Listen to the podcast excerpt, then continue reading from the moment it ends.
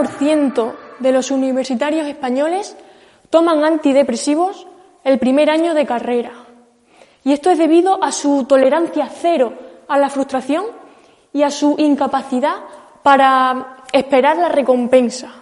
Pero ¿por qué cuento esto si estoy dando una charla a las mamás y a los papás de, de un colegio donde evidentemente son más pequeños?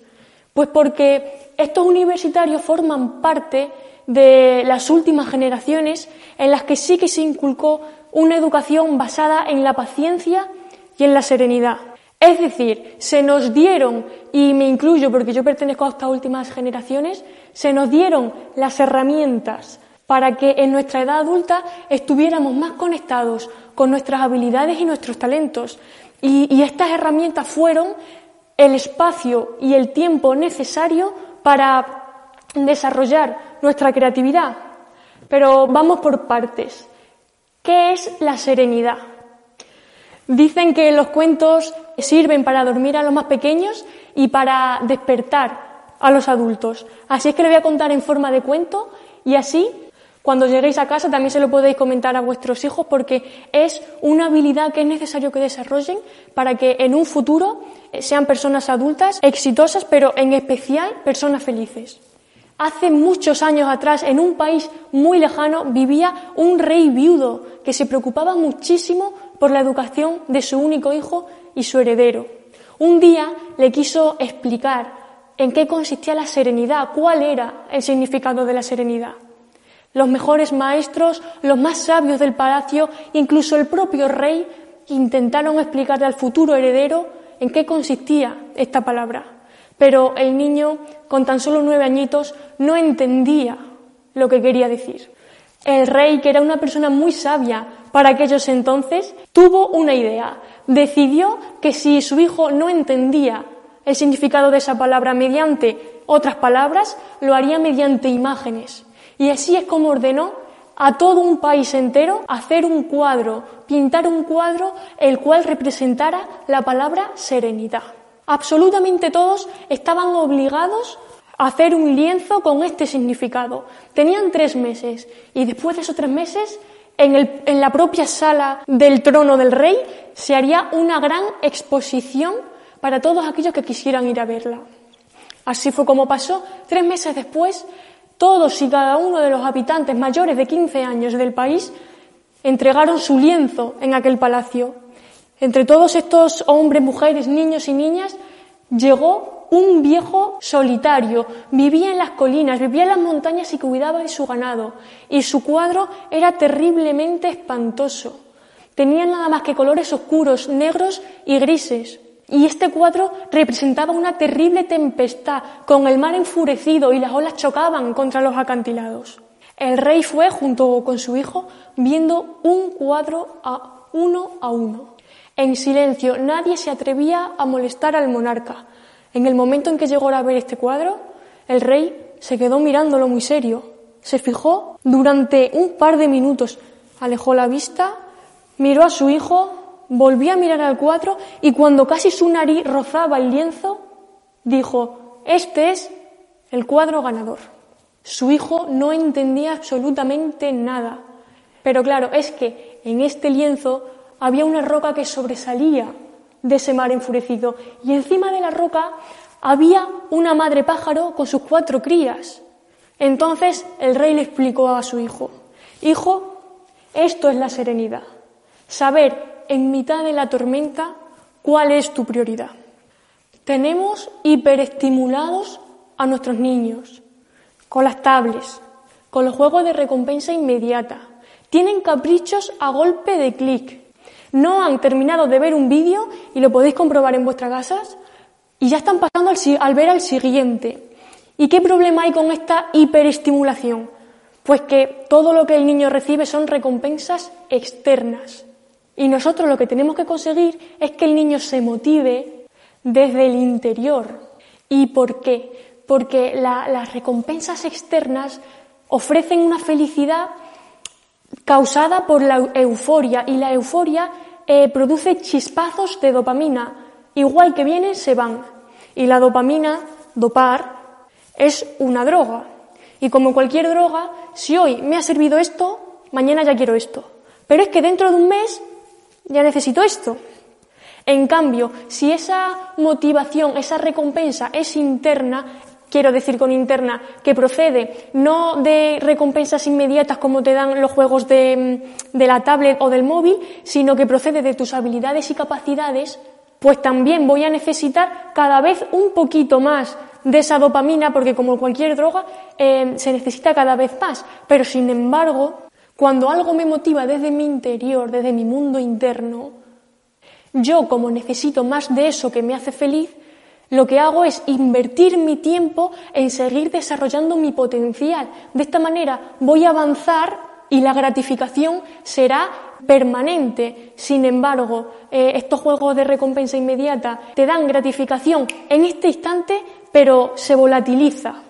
Si mi generación ha sido criada bajo este manto de serenidad y de paciencia y con todo y eso un 30% toman antidepresivos a los 19, 20 años, ¿qué va a pasar con los niños de hoy en día cuando sean personas adultas?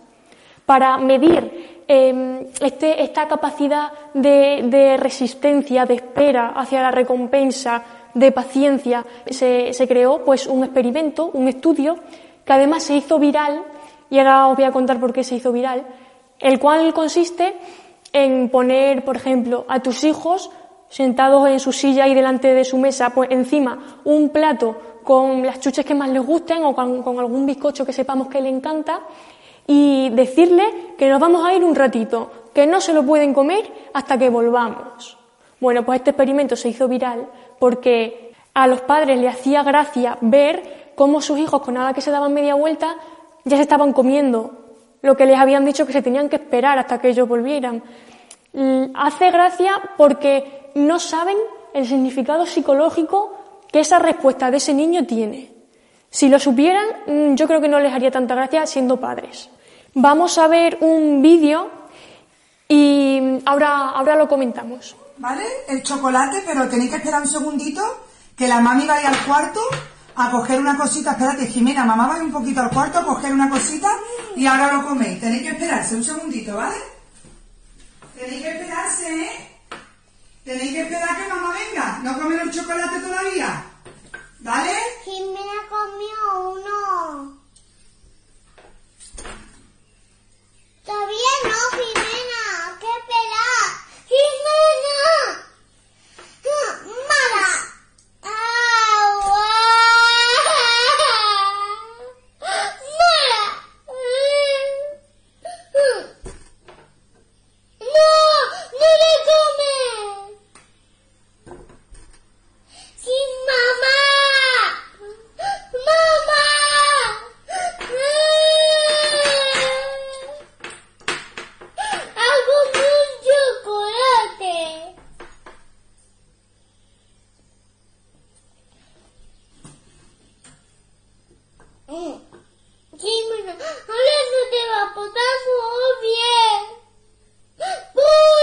Como podéis ver, son dos hermanas.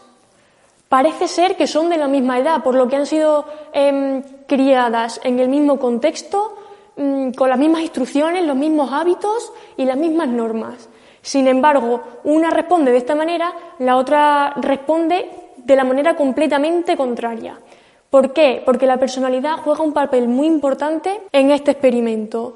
Mm, cuando Jimena es esclava de sus impulsos, es una niña impulsiva, quiere, lo quiere ya, su hermana sabe tener esa serenidad, sabe lo que es la paciencia. La hermana de Jimena, como sabe lo que quiere, no es prisionera de sus impulsos, no es prisionera de sus caprichos. Supongamos que mm, esas dos hermanitas son de aquí y llega la feria de mayo. Llega la feria de mayo y como bien sabemos todos, coincide la semana de la feria con la semana última de los exámenes antes de verano, es decir, con el final del tercer trimestre en chicos del instituto. Mientras Jimena va a pasar, porque va a pasar de los exámenes, su hermana se va a quedar en su casa estudiando. Y si no se queda toda la noche estudiando, irá un ratito a la feria y después irá a su casa a estudiar. Porque no va dando bandazos por la vida. Sin embargo, una persona que es esclava de estos impulsos, que es esclava del aquí y ahora porque me apetece, sí que va dando tumbos por la vida. Pero es que después va a llegar los 25 años y Jimena y su hermana se van a querer ir a la isla de las tentaciones. A la isla de las tentaciones con sus novios. Mientras Jimena, al primer impulso, va a hacer lo que no tenga que hacer, su hermana va a aguantar perfectamente todas las tentaciones que por ahí haya o todo lo que no tiene que haber porque sabe cuál es su prioridad en la vida, sabe tener paciencia, sabe mm, no conformarse con el placer inmediato y esperar el placer que viene después porque es el, verdadero, el duradero, el de ahora es instantáneo. Las dos únicas cosas que a una persona adulta y que por lo tanto cuando nuestros niños crezcan les van a hacer personas felices son el amor y el trabajo. Y ni el amor ni el trabajo se crean a base de gratificaciones instantáneas y de recompensas inmediatas. Pero supongamos que hemos puesto el vídeo a, bueno, hemos puesto, hemos hecho el experimento a nuestros hijos del vídeo y nos han dado una respuesta que no nos gustaría. Es decir, nos hemos dado media vuelta y se han puesto a comer antes de que hubiésemos llegado nosotros. ¿Qué podemos hacer para implantar en esos niños serenidad y paciencia, habilidades necesarias para su futuro? Bueno, pues vamos con un par de ideas. La primera de ellas, a los mamás y a, los papás. Aunque os cueste, es quitar las notificaciones del teléfono. ¿Por qué? Porque yo domino mi mundo exterior, para que esté en armonía con mi mundo interior. Y mi hijo lo va a ver. Vais a ver enseguida cómo sois capaces de, vivir en el momento presente y además el beneficio no solo es para vosotros, es principalmente para vuestros hijos, porque van a ver que ya no hay un disruptor constante. Y en la época en la que vivimos, pocos piropos hay tan bonitos como el estar tomándote un café con una persona, estar jugando con, un niño y que su mundo se pare porque toda su concentración está puesta en ti. Los niños a los padres los admiran. Y esto es muy importante. Los niños admiran a papá y a mamá. Por lo tanto, los imitan. Cuando yo te admiro, te miro. Cuando yo te miro, te aprendo. Y te aprendo porque te estoy amando. Y como te amo, estoy en disposición de contarte lo mío y de escuchar lo tuyo. Otra cosilla más que podemos hacer para poner, para inculcar a nuestros niños estas habilidades, es que los papás y las mamás se desinstalen la aplicación que tengan más activa en su teléfono móvil. ¿Por qué? Porque después de esta acción va a venir un vacío. Y de esta manera yo le voy a poder explicar a mi hijo las emociones negativas que estoy sintiendo. Y no hay nada que una más a un padre y a una madre con su hijo que el hecho de que papá y mamá le cuenten sus sentimientos, incluso los que percibimos como malos, que ahora vamos a hablar de eso, pero no hay emociones negativas, son todas necesarias. ¿Y por qué vamos a contarle nuestros sentimientos? Porque damos lo que recibimos, porque es lo que tenemos. Si a nuestro hijo le damos la confianza de hablar de, determinadas emociones que se supone, como he dicho, que no son mm, positivas, Él nos las, va a dar, nos las va a dar a nosotros cuando Él crea que ha tenido un mal día. Y de aquí pasamos al, a la siguiente idea, que es mm, explicarle a nuestros niños lo que quiere decir cada emoción. Porque cuando un niño entiende qué es lo que le pasa, qué es eso que está sintiendo, puede utilizar las emociones en su propio beneficio. Las emociones que suelen sentir con más frecuencia pues los más pequeños son el miedo, el enfado, la ira y la envidia. El miedo, ¿qué nos quiere decir el miedo? Pues el miedo nos quiere decir que la magnitud de aquella tarea a la que nos tengamos que enfrentar y las herramientas, los, los recursos de los que nosotros disponemos, pues no tienen nada que hacer en comparación con esa magnitud tan grande. Es decir, que tenemos que ponernos manos a la obra a desarrollar nuevas habilidades en caso de que se pueda. Por ejemplo, yo puedo desarrollar la capacidad de estudiar más horas en caso de que a la hora de enfrentarme a un examen tenga miedo sobre cómo me va a, ir en ese examen. pero no puedo desarrollar la capacidad de volar porque me dé miedo subirme a la Virgen del Castillo y tirarme por el precipicio. Quiero decir, el miedo está aquí para mm, evitar que nos pasen cosas malas. Por lo tanto, no lo tenemos que ocultar. Al revés, es una emoción que nos salva de ponernos con el coche a 200 por hora y matarnos. El enfado. Todos los niños yo creo que se enfadan todos los días. Yo no sé cómo tenéis paciencia. A ver, em, el enfado. ¿Por qué se da el enfado? Porque la energía que estoy empleando para conseguir esa tarea se ve obstaculizada por algún obstáculo que, por lo que sea, ha aparecido durante el camino. Entonces, esa energía se acumula, causando una sobrecarga energética y eso es lo que se conoce como enfado. Ahora bien, si ese obstáculo que se ha puesto en medio es mi madre porque no me deja jugar más horas con la tablet, el enfado se convierte en ira, porque la única función que tiene la ira es la de hacer sentir culpable al otro de esta situación que se está dando. Por eso los niños cuando les quitamos algún, juguete o se enfadan porque no pueden jugar más horas por lo que sea, se ponen rabiosos, la típica pataleta. Esto es porque está queriendo hacer responsable al adulto que en este caso haya decidido que ya no es hora de jugar más, porque para él ha sido el obstáculo que está impidiendo ese deseo, que está impidiendo que se lleve a cabo eh, lo que él quiere hacer. Aristóteles decía, es muy fácil enfadarse, lo difícil es enfadarse con la persona adecuada, en el momento adecuado, con la intensidad oportuna y en el contexto oportuno. Pero bueno, dejando los filósofos atrás, que esto va más de psicología que de filosofía, seguimos con la siguiente emoción que suelen sentir y es la envidia. La envidia se da cuando el otro ha alcanzado algo que a mí me encantaría alcanzar, pero que no me veo con los recursos necesarios o con la fuerza suficiente como para poder alcanzar eso que tanto quiero. Querer no siempre es poder. Querer significa em, emplear toda tu energía, tu fuerza y tu, voluntad en una dirección. Y poder significa tener las, tener las herramientas que me permiten avanzar en esa dirección.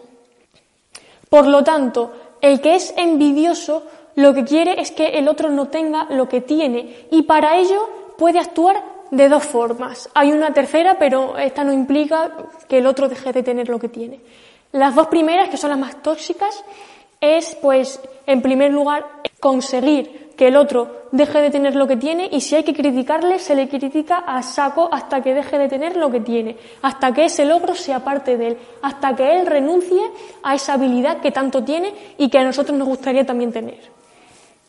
En caso de que la otra persona sea muy fuerte emocionalmente y no se deje guiar por lo que por, por, las cosas negativas que le llegan de su entorno, ya pasaremos a, a autoconvencernos de que lo que esa persona tiene no es para tanto.